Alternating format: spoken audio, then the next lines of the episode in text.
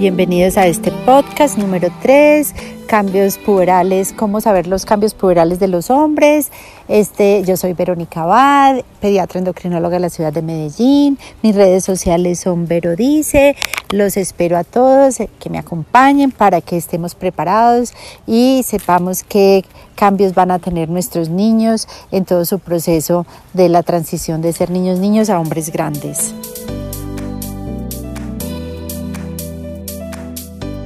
Los hombres tienen unos cambios de la pubertad que empiezan a partir de los 9 años y pueden extenderse hasta empezar hasta los 14 años. O sea, son 5 años de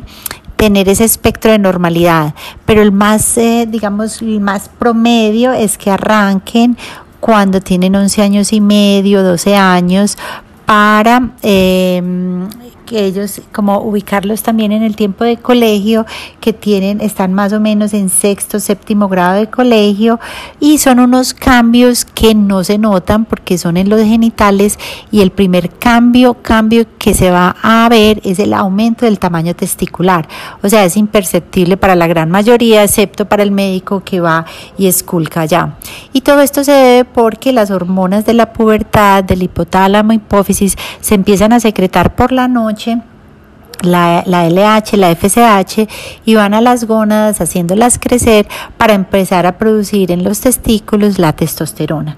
Entonces estos cambios, eh, como decía, son muy escondidos y básicamente ni el niño se da cuenta porque lo que pasa es que se aumenta el tamaño testicular y eh, la bolsa escrotal cae más, se cuelga más y esa testosterona entonces empieza a producir cambios como el, el crecimiento del pene, empiezan a tener más erecciones y eh, aparece entonces eh, una explosión de olores y de hormonas, el pelo se engrasa más, puede aparecer granitos en, el acné en la cara, aumentan los pelos a nivel de vello púbico, vello axilar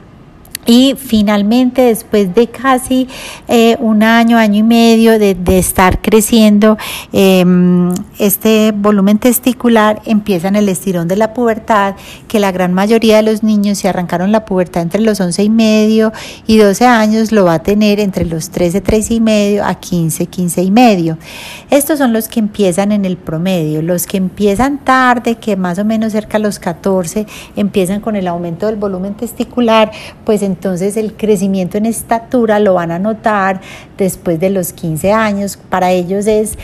un mucho tiempo de estar esperando, pero muchas veces es por la herencia de, de, tener una programación de maduración lenta y el estirón lo hacen más tarde y quedan parecidos a los papás. Asociado a todos estos cambios hormonales, que es el aumento de esa eh, testosterona, van a haber unos cambios emocionales, unos cambios... Em,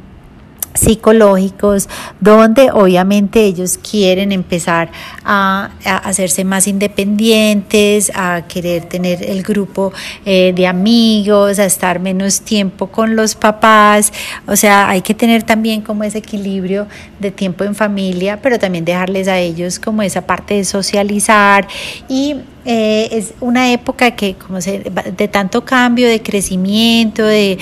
que a veces esas hormonas los ponen agresivos o, más tímidos o más introvertidos o, que explotan con, eh, pues que se frustran fácilmente. Entonces aquí el deporte hace una parte vital en que ayuda a botar toda esa energía concentrada, ayuda a, a que tengan esa vitalidad y esa energía que tienen esas hormonas masculinas y los ayuda a, tener un buen equilibrio mental y físico.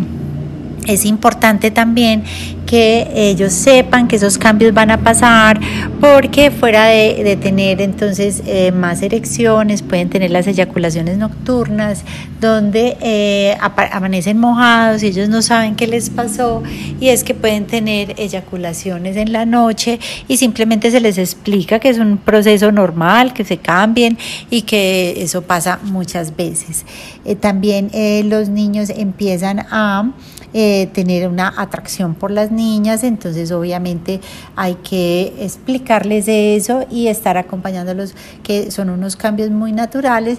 y que siempre tienen que cuidar su cuerpo, tanto el de ellos como el de, el de las niñas, y, tener como una, eh, también un autocontrol de, de esa sexualidad.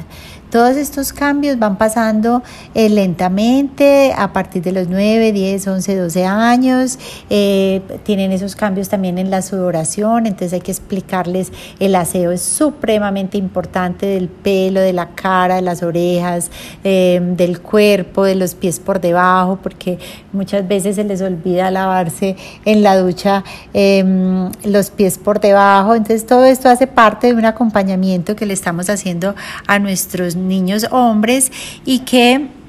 eh, influyen tanto los papás, las mamás, los profesores, los entrenadores y que todos tenemos que saber este proceso para acompañarlos y que crezcan tranquilos y saludables.